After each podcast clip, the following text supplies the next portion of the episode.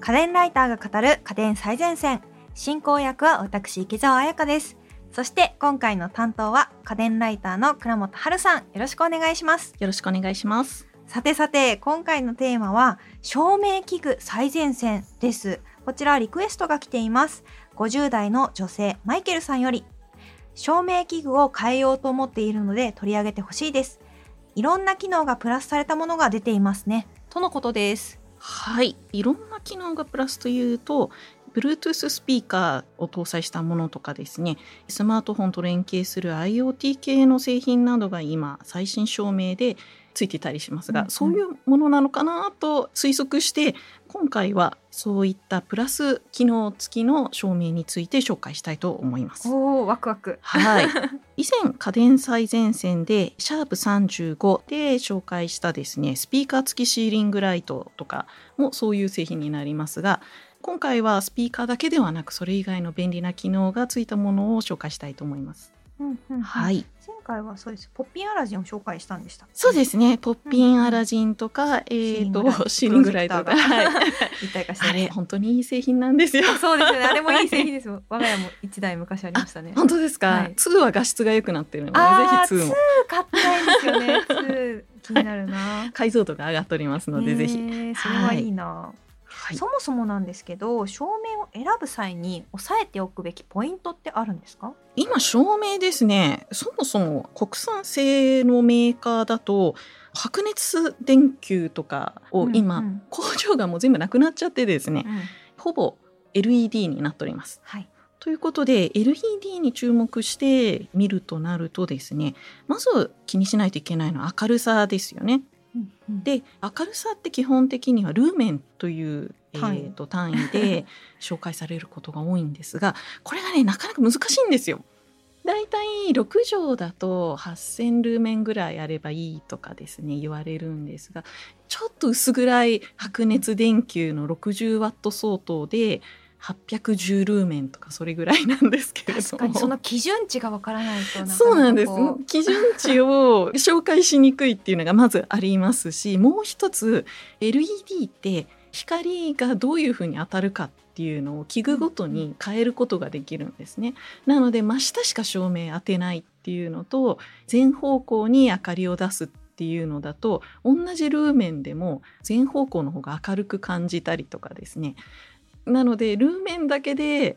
例えばアマゾンとかで選んでしまうとあれ思ったより暗いなとか落とし穴そうなんです。でやっぱりルーメンじゃ分かりにくいっていうことで今ワットで明るさを紹介しているところもあります。えー、と例えばさっき言ったように60ワット相当とかですね。相当なんですよそうなんですよ。あの白熱電球の場合そうそうですそうです実際に60ワットだと LED だと全然そんなもんじゃない。そうですですがワット相当っていうのもあったりします。まあこのあたりはメーカーによって見せ方は違いますね。でもう一つ買うときに気にしてほしいのが調色です。色を調調整する？そうです そうです。確かにはい最近だと、昔からもそうかもしれないですけど白っぽいラ。イトとオレンジっぽいライトがあったりして、間違えて買うとわーって そうなんですよ。調色機能っていうのが色を変えられる。ただ高いやつだともうピンクにもブルーにも何にでもできるんですがそこまで必要ないものだとただ単に色温度オレンジから青白っぽい白に変えるこの色温度だけを変えるものもあります。調色という中でもその2つ種類があるのでちょっとそれは気をつけてほしいですね。うんうん寝室につけるならオレンジ系がいいとかですね、本を読むんだったら青っぽい方がいいとか。これ、えー、と色温度っていうんですけれども色温度が高い方が青っぽくなります。うんうん。低い方がオレンジっぽくなります。でオレンジっぽい方が安らぎを 与えてくれるうん。とは言うんですが例えば朝パッと起きたいっていう人は逆に明るい方がいいです。確かにでそうなるとじゃあどうすりゃいいんだっていうと朝食機能があるものを選んだ方がいいです。なるほどなるほど要はそのシチュエーションで色変えられるシチュエーションで色を変えられるものも今は多いのでそういうのを選べばいいと思います。はいもう一つ炎色性っていうものがあります。うんうんこちら色とかの鮮やかさを知らせる単位になりますね。特に LED ってどうしても色をちゃんと再現してくれないことがあるんですが、この炎色性が高い最大がだいたい100なんですけれども100に近い方が太陽の下で見た色と近いものになります。普通の高機能じゃない安い LED で見るとちょっと青っぽく見えるというか赤が紫に近い感じになるというか食事があんまり美味しく見えないんですよね。あじゃあ本当にダイニングの明かりは、ね、特にこの辺りを気をつけた方がいい、ね、はい、色性がいい方がいい。子供さんがいるところだと絵本とか辞典とか写真とかもかなりリアルな色になるので、うんうん、子供がいる人はこの炎色性高い方が学習にはいいんじゃないかと言われております。はい。という感じですかね。この3つを押さえておけばとりあえず照明の一般的な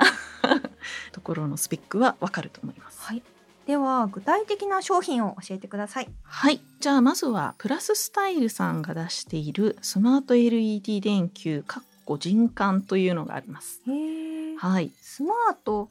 だし人感センサーもついてそうです。人感センサーもついてます。人感センサーは切ることもできます。ああ、でもこれは嬉しい、ね、はい、あの人感センサーついてるので人が近くに来るとパッと自動点灯する。トイレとか玄関とか例えば両手が塞がってても自動的に電気つきますし例えば泥棒入った時に電気つけてくれるとかですね、うんうん、そういう意味でもすごくいい製品です。でなんといってもスマート、うんうん、スマホと連携するっていうのがこれのすごいところでスマホで連携して離れた場所からも電気がつけられます。で他にすごいのがですねこの人感センサーで点灯したことを検知するとこのプラススタイルのアプリで連動した他の家電との連動ができるってことなんですね。あじゃあおばあちゃんが生活してるか心配みたいな方もそ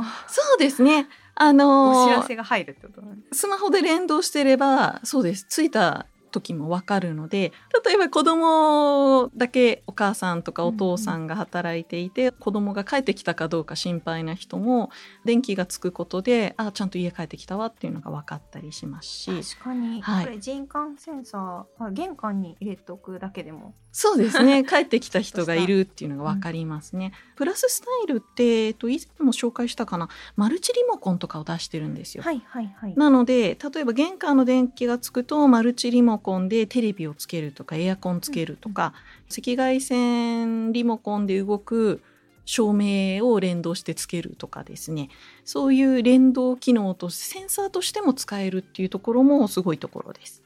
はい、で遠隔地からの点灯もできるので例えば旅行先で夕方になったら家の電気をつけて家に人いますよみたいな防犯に使えたりもしますし、うんうん、もちろんタイマーで毎日6時になったらつけるみたいなこともできますし複数の電球を1回の操作でつけることもできるので例えば間接照明使いたいっていう人って多いと思うんですけれどもうちの姉とかすごい家をおしゃれにしていて一時はシーリングライトがなかったんですよ。で家の中にある あの電気スタンド。とかはい、あとなんかこうちょっとおしゃれな置物みたいな明かりとかを家の中に56個置いて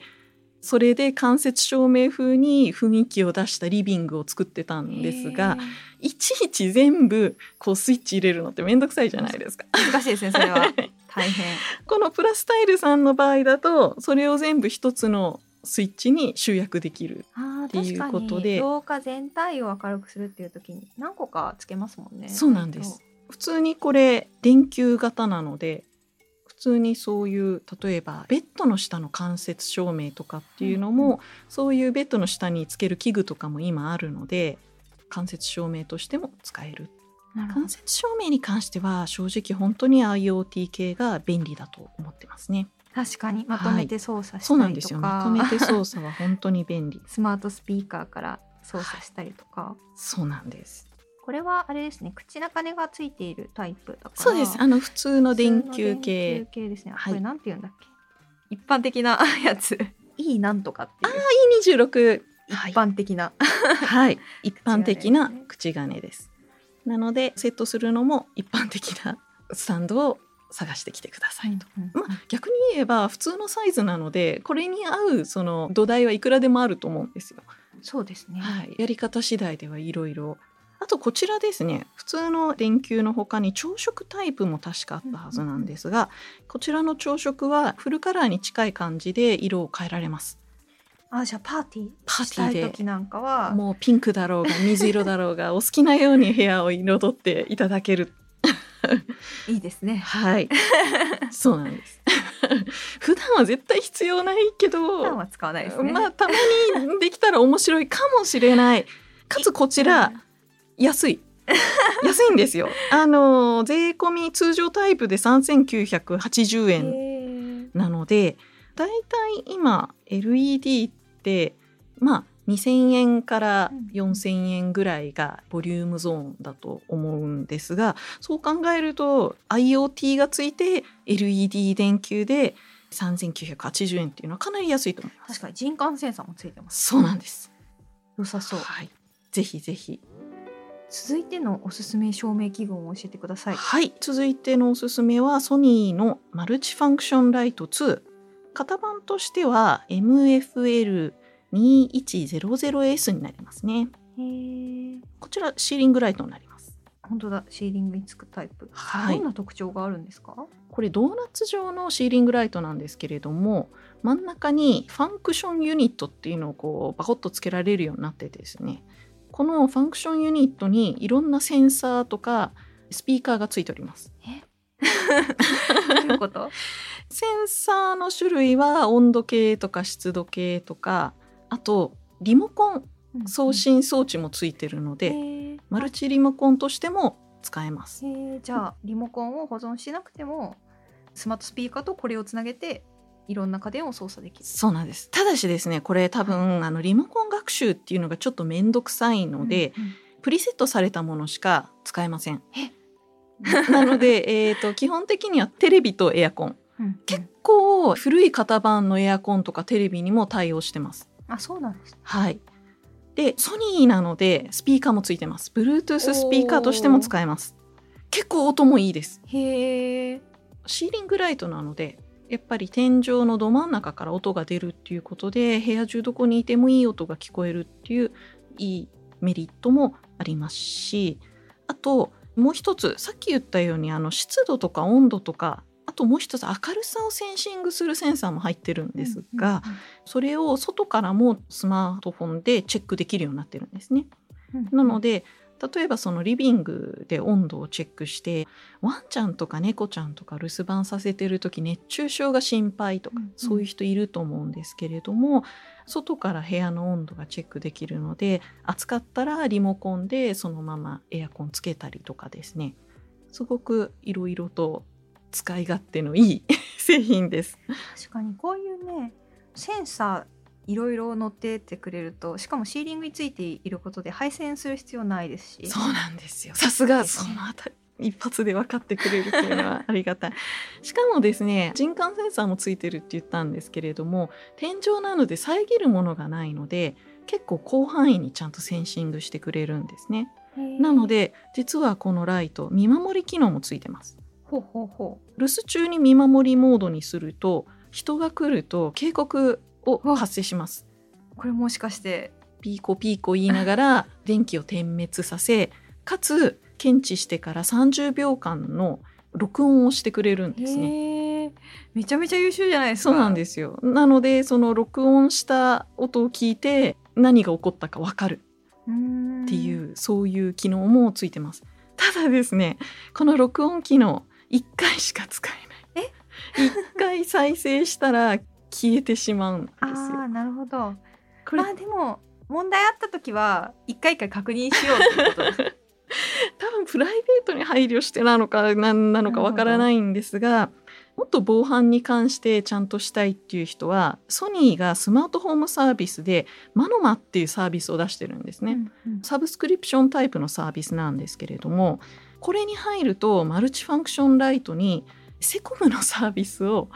付加できるっていう。なるほど。何かあった時にライトをつけた場所にセコムを誘導できるんですね。1回30分につき5,000円っていうその追加料金はかかるんですがただセコム普通に契約するよりは全然お安いですし例えば自分と離れて住んでる高齢者のお母さんとかそういう人の人感センサーが全然反応しないっていう時にセコムお願いみたいなことをしたりとかですねそういう場合って多分1年に1回も使わないことがあると思うんですけど、うんうん、そういう人にとっては1回5,000円っていうその使い切りっていう方が全然お得なんじゃないかなと思います。そうですねはい本当にそうだと思います。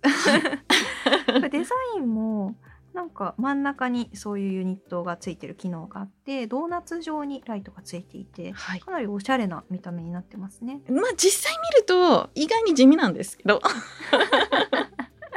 なんかソニーだからもうちょっとかっこよくしてもいいんじゃないかなと個人的には思ってたんですが。結構シンプルな、うん、シンプル、まあ、だからその悪目立ちしないので、うん。まあ、どこにでもつけられるかなという気はします。はい、そうですよね癖があるデザインではない。そうですね。癖はないです。はい。ですね。こちらおいくらぐらいになってますか？はい、えー、量販店で10畳用の明るさのものでだいたい5万2千円前後になってますね、うんうんうん。シーリングライトとしてはやっぱりちょっとお高い。そうですね。まあソニーですし、いろいろついてますし、はい。価格帯ですね。はい。それでは最後のおすすめ商品を教えてください。はい。ここまではとんがった負荷機能についておすすめしたんですが、うんうん、最後はまあ普通のシーリングライト IoT とかではない普通のシーリングライトなんですけれども、光として高機能というものを紹介したいと思います。実はですね最近国産メーカーの高機能シーリングライトっていうのはシチュエーションによって明かりを変えるっていうのがトレンドなのか何なのか、だいたい新聞とか読書がしやすいとかですね。あとこう癒される空間とかですね。そういう感じでモードを分ける機能がついてきてるんですね。確かに。夜欲しい明かりと朝欲しい明かりは違いますよね。そうなんです。そういうものでおすすめなのが個人的にはパナソニックか日立かっていう感じなんですが、うんうん、負荷機能の多さから言うとパナソニックかなということで今回は LED シーリングライトスタンダードシリーズの寝室タイプっていうのを紹介したいと思います。こちら間接光搭載モデルこれがですねちょっと間接照明っぽい感じの明かりにもできるっていう製品なんですけれどそれ以外ではちょっと和室に合うような何て言うんですかね透かし模様が入ったようなシリーズも入ってますね。うんうん、モデルが2タイプそうです。寝室タイプなのに2タイプあるっていう。これあのなんで紹介したかっていうと寝室タイプとして出してるっていうこともあり光と音で優しく朝を起こしてくれる機能がついてる、えー、それは朝起きられない中としては。ああそうそういう。朝起きられない人間としてはすごい。そうなんですよ。あのありがたいですねこれ。起きた後も頭が重いとか、起きたけどうまく脳みそ動いてない気がするっていう人におすすめの製品でですね。例えばこれ7時に起きようという場合は連動するアプリで7時に設定すると6時半から起こす用意を始めてくる。ゆっくりと最初は色温度の低いオレンジっぽい小さい明かりがついて6時になるまでにだんだん明るい青白っぽい明かりになります。これ、えっと、昨今言われてるのが人間の脳みそっていうのは色温度低いオレンジっぽい色の明かりで癒しを感じてリラックスして青白っぽい明るい明かりで活性化するって言われてるんですね。うん、なのであの勉強とか仕事は明るい青白っぽい明かりでした方がいいって言われてるんですけれどもそれって結局その朝日が出てくる時はやっぱりオレンジ系じゃないですか。うんうん沈む時もオレンジ系で太陽が上がってる時はやっぱり白っぽい明かりっていうことで人間の体がそういうふうにこうリズムを刻んでるっていうことでそのリズムに合わせたような感じで体を起こそうというのがこの寝室タイプの起こし方です。へえ、ありがたい。はい。で、えーと、時間になったら青白い明かりに自然になっていてかつ音でアラームで起こしてくれます。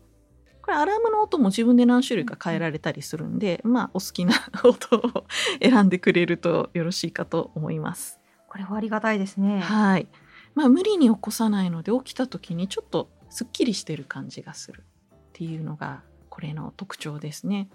パナソニック以外にもですね最近ダイソンさんがシーリングライトじゃないんですけれども電気スタンドとか出してるんですけど、はい、やっぱり同じように環境に合わせた色温度に自動で変換してくれるとかあってですねこういうその色の制御っていうのはどんどん今テクニカル化してるんですね。なるほどこちらちょっと検討したいなと思います。はい、で夜は夜でですねだいたいシーリングライトって常夜灯っていうのがついてると思うんですけれども、うん、常夜灯ってホタルの光みたいなやつ、うんうんうん、あれってまあ光は光であるんですけれど足元は見えないじゃないですか。そう、ね,、そうするとあのお手洗いとかで起きた時に足元に何かあっても見えなくて危ないということでですね、常夜灯よりは明るくってかつ普通のモードの一番小さいモードよりは暗いっていう夜間モードっていう特殊な明るさがついてます。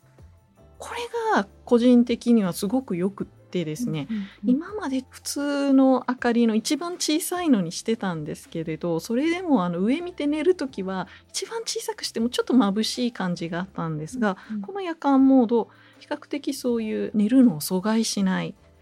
感じでぼんやりと明るい。気になる。はい。そうなんですよ。あとですね、えー、面白いのがリモコンにライトがついてます。リモコンを懐中電灯みたいにして使える。あー確かに夜中歩く時にスマホを取り出して懐中電灯のそう つけて歩いてたりするんで。それこそ夫と一緒に寝てる時とかって起こしたくないっていうのがある時はやっぱり電気つけてっていうわけにはいかないので、そういう時は手元の明かりがいいんですけれどもリモコンだったらまあ常にサイドテーブルとかに置いてたりしてすぐ取れるのでうちの場合夜ってスマホは充電してるのでコード付きになってるので、うん、いちいちそれ外したりつけたりが面倒くさいんですけどリモコンにこのライトがついてるとお手洗いとか1階に犬の様子を見たりっていうのがスッとスマートに移動できます。いいですね。はいでさっき言ったようにこちら間接光搭載モデルなんですけれども間接照明みたいに天井に明かりをバウンスしてメインになるライトの周りにちょっと何て言うんでしょうね半透明のガラスみたいな飾りみたいなのがついててですね、うんうん、その飾り部分がぼんやりふわっと明るくなるっていうなかなか雰囲気のある照明にもなり意外におしゃれな部屋にも合うんじゃないかなと個人的には思います。そうですね。どちらのモデルもすごくおしゃれな、こう見た目をしているデザインだなと。そうですね。あとシチュエーションに合わせていろんな明かりを使い分けるっていう話はしたんですが文字くっきりモードっていうコントラストがすごい高く見える照明もあるので、まあ、寝室で本読むとか、うん、そういう人は目が疲れにくいと思います。へえ、はい、面白いですね。そうなんですよ。うんうんちらなんかいろいろ機能もりもりなんですけど、はい、お値段いくらぐらいになる？8畳用でだいたい3万円前後。10畳用では3万6千円前後ぐらいになっておりますね。はい、それぐらいの機能はついてるなと。そうですね。あの毎日使うものなので、うん、特にさっき言ってたみたいに防犯できて、アラーム鳴ってセコム呼んでみたいなそういう機能じゃなくて本当に照明としての機能を追求したっていうそういうシンプルに照明として使いたくっていいものを選びたいっていう場合はこういった高機能照明を探してほしいと思いますね。ありがとうございます。はい、今回は照明器具最前線をお送りしてきました。家電最前線の番組ツイッターや番組ホームページでも今回紹介した商品の写真などを載せています。